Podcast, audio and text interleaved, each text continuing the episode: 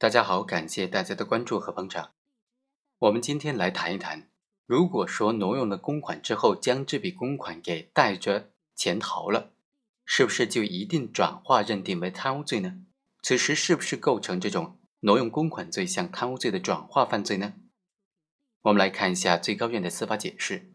最高院出台的关于审理挪用公款案件具体应用法律若干问题的解释第六条就明确规定。携带挪用的公款潜逃的，就按照刑法的规定，按照贪污罪来定罪处罚。所以啊，按照这个司法解释呢，行为人携带挪用的公款潜逃的话，对于他携带的公款部分，携带的这部分公款构成贪污罪，这已经没有任何争议了。但是呢，行为人挪用公款有可能挪用的数额特别巨大，有些呢是挪用的现金，有些挪用的特定款项，有的呢。还只是挪用了银行卡里面的钱，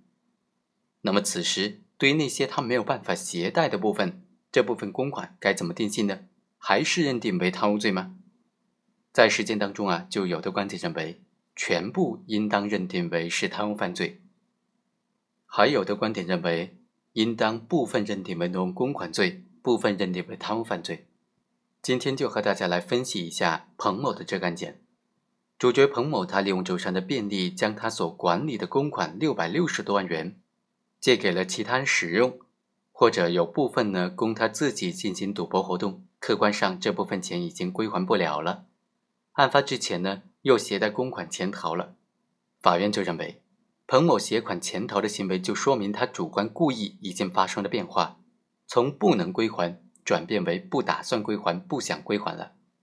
不仅对于携带的公款不打算归还了，而且对所挪用的那部分还没有归还的公款也不打算归还了。他的行为应当构成对公共财产的非法占有，所以应当以全案来认定为贪污罪。综合来看呢，我们认为这种判罚是不妥当的，不能够仅仅因为被告人潜逃而简单的推定他对于全部的公款都具有非法占有的目的。在大多数的情况之下。行为人潜逃确实是因为他实施了挪用公款的犯罪行为之后，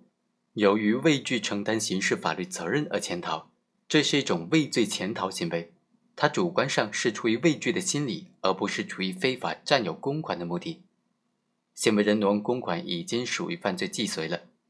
他畏惧案发之后而潜逃的行为呢，本身并不影响他犯罪行为的性质的。也就是说，对于没有携带的公款，他主观上。不一定转化为不打算归还这笔公款了，这笔公款仍然是客观上不能归还的公款，而并不会变成他想非法占为己有的公款。当然了，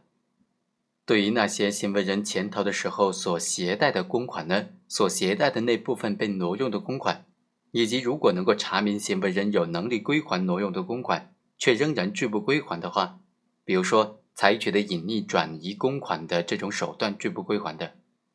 那就说明行为人的主观犯意已经由非法的使用公款转化为非法占有公款，此时对于这部分公款呢，就应当定性为是贪污犯罪，而不是挪用公款犯罪了。好，以上就是本期的全部内容，我们下期再会。